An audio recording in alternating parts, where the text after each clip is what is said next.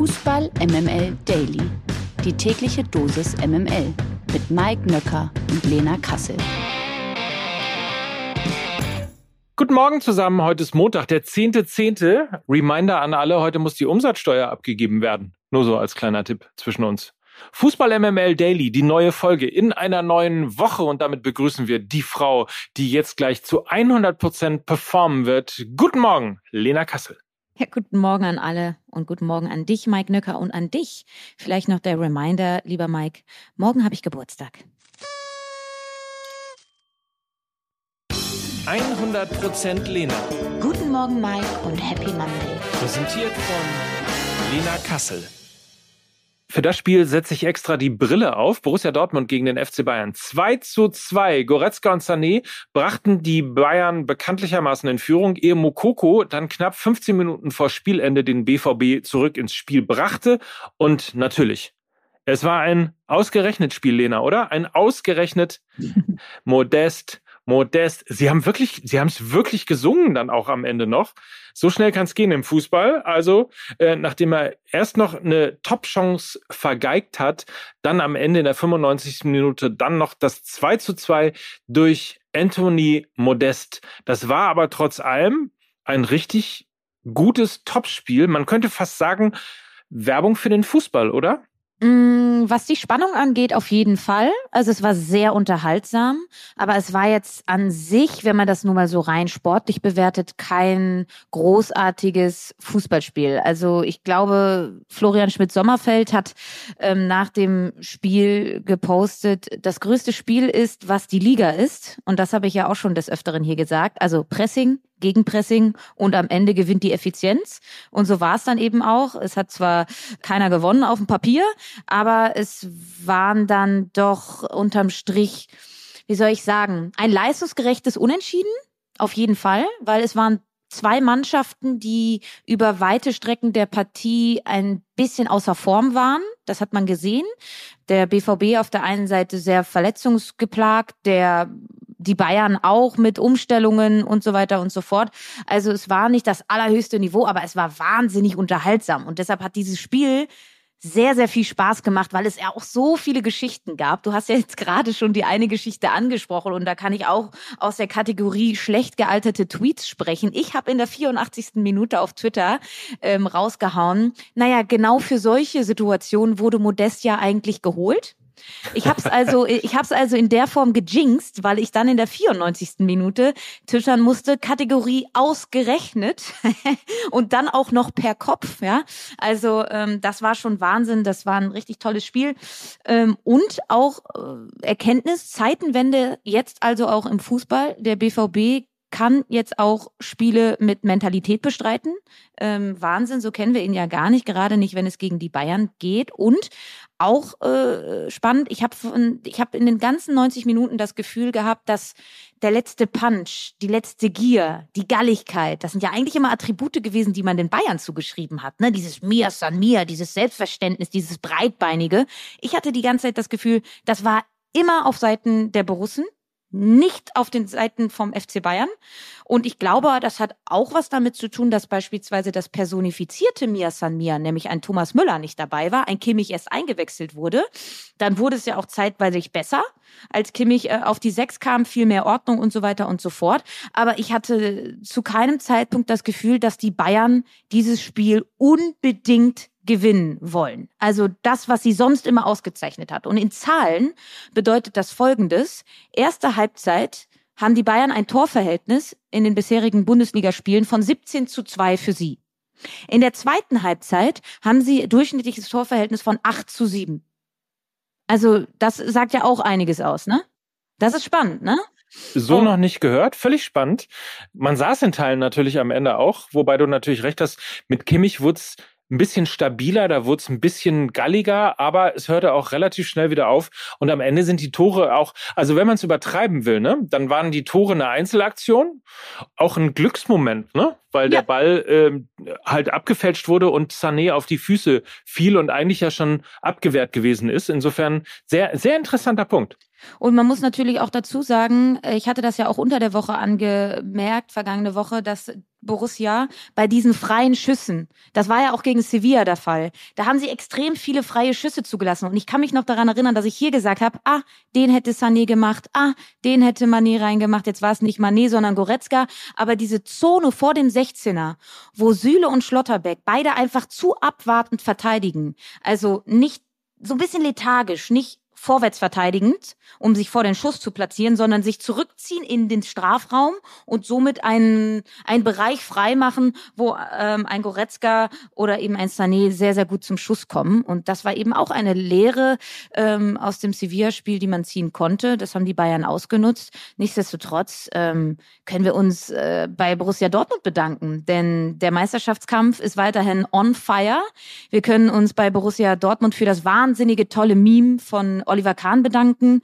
Und äh, von ja, daher. Super. Dankeschön. Einfach danke für dieses Spiel. Gehen wir ein bisschen weiter zu Bayer Leverkusen gegen den FC Schalke 04. 4 zu 0. Xabi Alonso gelingt ein Traum, Traum, Traumeinstand, um nicht zu sagen, er ist ein Top, Top, Top-Trainer. es gibt Gründe, warum ich das sage, aber äh, fangen wir erstmal sozusagen äh, klein an. Leverkusen fertigt Schalke ab, überholt S04 in der Tabelle. Für Schalke ist es die dritte Niederlage in Folge. Insgesamt also verloren die Königsblauen schon fünfmal in dieser Saison. So, jetzt aber die große Frage. Hast du das Gefühl, dass da etwas zusammen wächst in Leverkusen mit ähm, Xabi Alonso und gleichzeitig etwas äh, sozusagen auseinanderdriftet auf Schalke mit Kramer? Letzteres Jahr. Letzteres Jahr. Und wenn man so ein bisschen die Zwischentöne hört, dann merkt man, dass das auch jetzt ganz schnell in eine ganz ungute Richtung gehen kann und vermutlich dann das Telefon bei Hüb Stevens wieder klingelt. Oh, obwohl ich ja eigentlich wieder. gesagt habe, obwohl ich ja eigentlich gesagt habe, der neue Hüb Stevens ist einfach Mike Biskins und der sitzt ja immer noch auf der Bank. Also äh, die Telefonleitung ist da besonders kurz. Es passt irgendwie nicht so gut zusammen, vor allem weil, wenn man sich mal die Statistiken anschaut aus dem Spiel, wenn du schon nicht so einen qualitativ hochwertigen Kader hast, der bei Schalke eben noch nicht so hochwertig ist, als dass er in der Bundesliga bestehen könnte, glaube ich, dann musst du es in irgendeiner Form mit so talentfreien Aktionen gut machen. Bedeutet Laufbereitschaft, Zweikampfstärke, Kompaktheit, all sowas. Und das haben sie auch in diesem Spiel extrem vermissen lassen. Sie waren immer einen Schritt zu spät, haben eine schlechte Zweikampfquote gehabt und und das ist eben auch ein Problem. Ähm, Schalke äh, fängt sich enorm viele Tore, die über die Flügel eingeleitet äh, werden. Und das hat wiederum die Stärke von Leverkusen begünstigt, die natürlich mit Frimpong und Diaby eine wahnsinnige rechte Seite haben, ein Prunkstück ja auch aus der vergangenen Saison. Und das hat eben auch ähm, dazu geführt, dass sie das ein oder andere Tor genau über diese Schwachstelle von Schalke äh, spielen konnten. Nichtsdestotrotz aus Leverkusener Sicht noch nicht so aussagekräftig das Spiel. Klar, äh, Xabi Alonso hat viel auf Ballbesitz, auf, aber auch viel auf toten Ballbesitz äh, Wert gelegt. Also es war auch nicht immer alles so geradlinig und stringent. Aber das machst du halt, wenn du ganz kurze Zeit nur mit der Mannschaft zusammen bist. Und das war ein Top-Gegner für einen Top-Einstand für ihn. Ähm, und das hat ja auch äh, Niklas Levinson äh, am Freitag hier ja gesagt. Ne? Also einen besseren Gegner gibt es vermutlich nicht, außer halt äh, der VfL Bochum vielleicht noch. Ähm, aber da ist eben mit dem neuen Trainer auch ein bisschen das Momentum da, aber dazu kommen wir jetzt gleich. Ähm, ja, aus, aus Leverkusener Sicht, Sicht nicht wirklich aussagekräftig das Spiel, aus Schalker Sicht glaube ich viel mehr aussagekräftig. Ich glaube, das wird, ähm, ja, das wird eine heiße Woche auf Schalke. Aber warum ich das eben mit Top, Top, Top-Trainer und, und, und Traum, Traum, Traum-Einstand gesagt habe, war natürlich ein bisschen auch, Xabi Alonso ist ein bisschen äh, Coaching-Zone. Äh, was ist eigentlich eine Coaching-Zone? und äh, ich habe, glaube ich, seit Pep Guardiola äh, nicht mehr einen Trainer so oft seine Spieler in den während des Spiels in den Arm nehmend gesehen, mit ihnen geredet. Also es war super kommunikativ und hat mich so ein bisschen tatsächlich an alte Pep Guardiola-Zeiten erinnert. Bei Pep Guardiola bin ich immer kurz raus. Ich finde diesen Typen merkwürdig und deshalb kann ich dazu nichts sagen. Hassen Kassel. VfL Bochum gegen Eintracht Frankfurt. 3 zu 0 endet das Spiel. Bochum feiert gegen Frankfurt also den ersten Saisonsieg nach einer zerfahrenen Partie. Insbesondere in Halbzeit 1 war Frankfurt zwar das stärkere Team. Am Ende war der VfL jedoch effizienter und sorgte somit für einen klaren Heimsieg.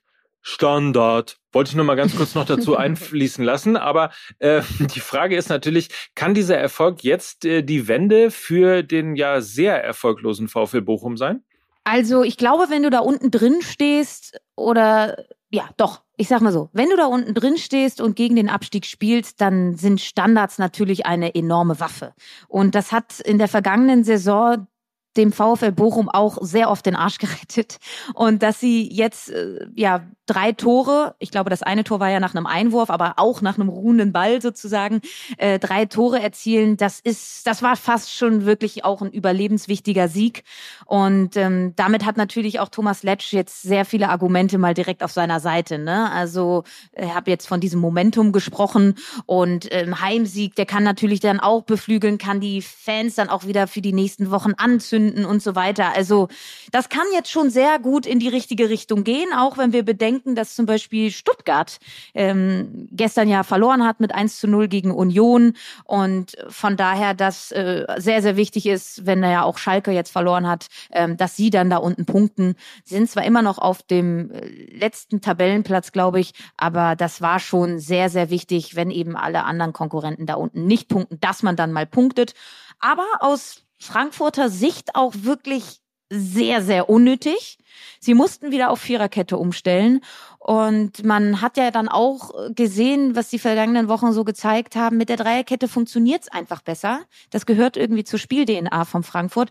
Und sie hatten ja dieses wahnsinnige, anstrengende Champions League-Spiel gegen Tottenham 0 zu 0, wo sie sich wirklich aufgerieben haben, wo Makoto Hasebe ein Weltspiel gemacht hat gegen Harry Kane. Er kann dann aber eben nicht am Samstag wieder fit sein mit seinem Alter. Das geht nicht. Und dann frage ich mich auch so ein bisschen kaderplanungstechnisch, so richtig den Hinti-Ersatz haben sie nicht gefunden. Das sollte ja vielleicht mal Smolcic sein. Er ist noch überhaupt nicht in Frankfurt angekommen, immer wieder verletzt, äh, jetzt auch zwar im Kader gewesen, aber nicht eingewechselt worden. Also die Innenverteidigung mit, mit Tuta und Ndika in der Viererkette, das funktioniert nicht.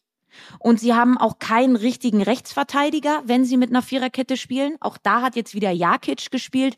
Also wir haben ja so oft vor der Saison die Kaderplanung von Eintracht Frankfurt gelobt. Ich würde das mittlerweile eher für die Offensive sagen. Defensiv gerade wenn wir jetzt äh, über internationale Wochen sprechen, wo eben nicht die erste Elf immer zweimal die Woche spielen kann, merkst du, dass da in der Defensive kein Ersatz für Hinteregger gefunden wurde und auch kein etatmäßiger Rechtsverteidiger für eine Viererkette da ist. Und ähm, so wurde halt auch dieses Spiel verloren. Und so kann man übrigens auch mal auf ein 1 zu 5 gegen Bremen reagieren. Borussia Mönchengladbach gegen den ersten FC Köln. 5 zu 2, also nach drei Derby-Niederlagen in Folge gewinnt man also wieder gegen den FC im Rhein-Derby. Bitter für die Kölner. Jubicic musste verletzt vom Platz. Keins flog bereits in der ersten Halbzeit mit gelb-roter Karte von selbigen. Gladbach ist jetzt mit 15 Punkten wieder Sechster. Köln steht mit zwei Punkten weniger auf Platz neun. Insgesamt kann man sagen, ein völlig verdienter Derby-Sieger, oder? Total verdient. Man zur Wahrheit gehört natürlich auch, dass die Kölner schon Ende der ersten Halbzeit in Unterzahl geraten sind durch die rote Karte von halt äh, Florian Kainz und das ist eben für so dieses enorm anstrengende pressinglastige Spiel, was Baumgart spielen lassen will, ähm, natürlich dann auch wirklich ein sehr, sehr ungutes Zeichen, wenn du dann auch noch zu zehnt bist und auch noch das Spiel am Donnerstag in den Knochen hast. Also ich glaube ein bisschen, dass die Kölner Tribut zollen werden, was die internationalen Wochen angeht, noch mehr als andere, weil sie eben so einen sehr, sehr anstrengenden Spielstil pflegen, wo es auf eine hohe Intensität ankommt. Das wiederum ist sehr verletzungsanfällig äh, und äh, dann ist man vielleicht auch ein bisschen müde im Kopf kommt dann im Zweikampf zu spät, kriegt dann die rote Karte und so weiter. Also deshalb vollkommen verdienter Sieg für Borussia Mönchengladbach. Ähm, wahnsinnig dominanter Auftritt, 60 Prozent Zweikampfquote, über 60 Prozent Ballbesitz. Die Kölner wirklich hinten reingedrängt und von daher ähm, nach ja wirklich drei Derby-Niederlagen, glaube ich, eine Wohltat für jede Fohlenseele.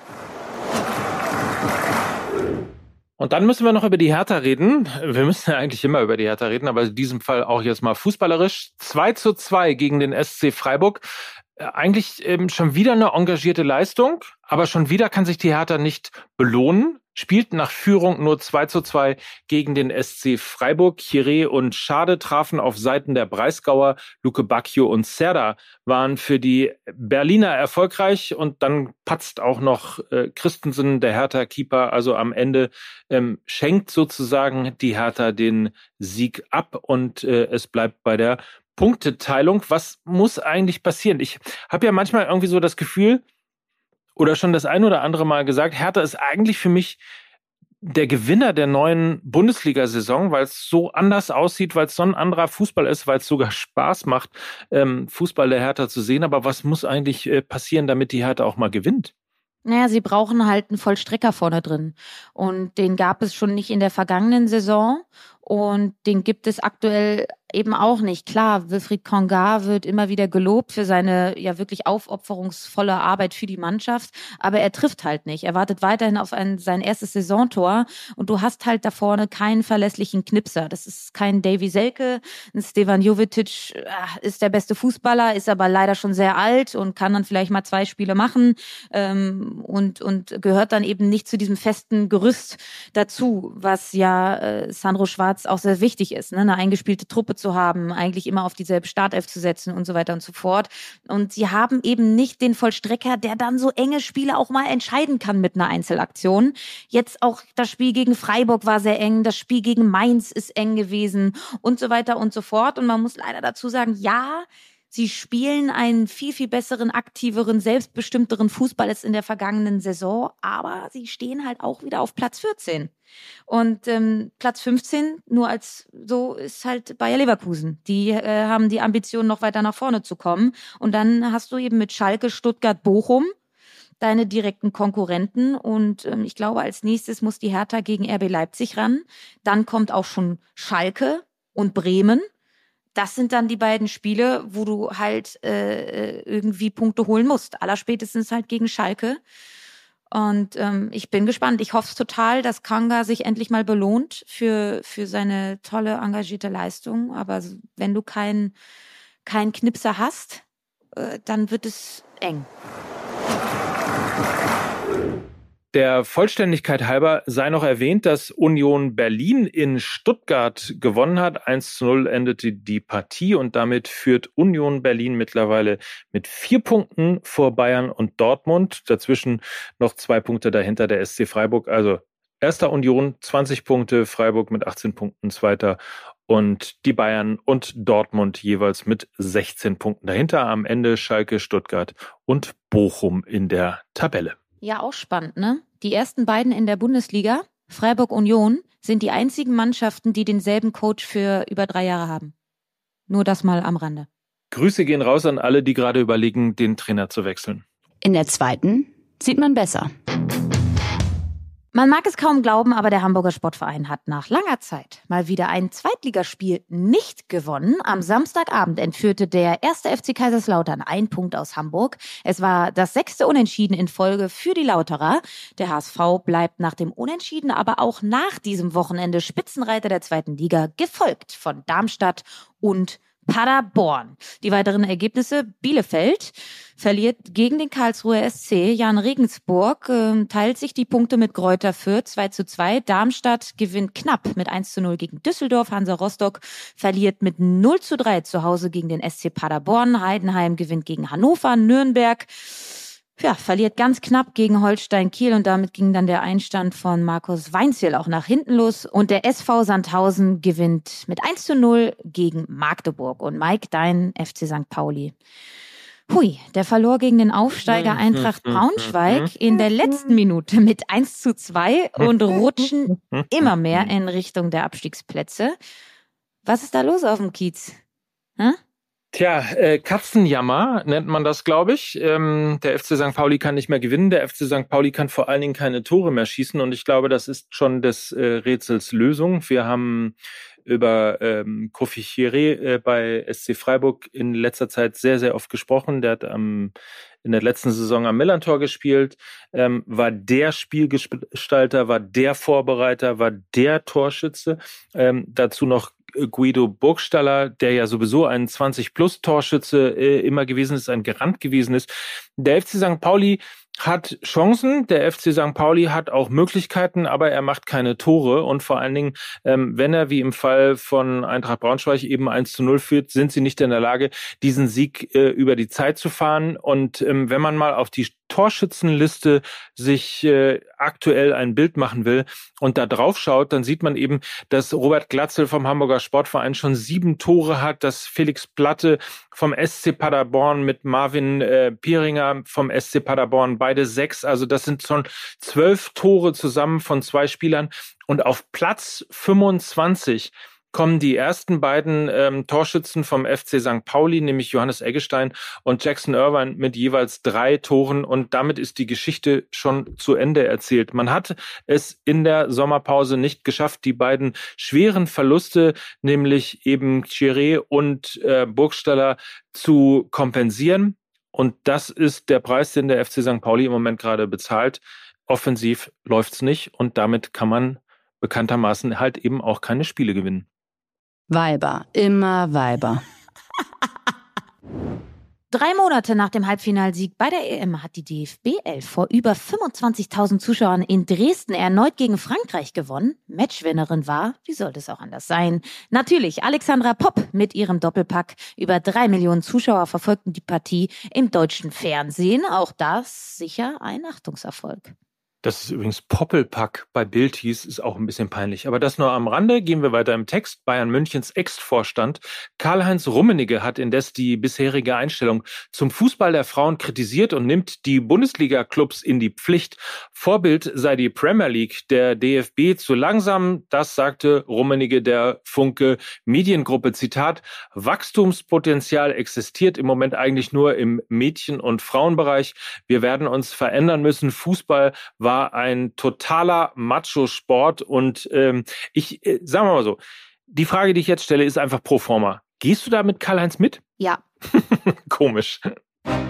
MML International. Der FC Arsenal besiegte gestern Abend den FC Liverpool mit 3 zu 2, bleibt weiter Tabellenführer in der Premier League. Liverpool ist nur noch Zehnter so, jetzt gibt's ja zwei Fragen. Erstens, traust du Arsenal zu, dieses Niveau die ganze Saison über zu halten? Und zweitens, wie viel Zeit gibst du Jürgen Klopp noch, um diese Saison zu retten? Kommen wir zu Arsenal.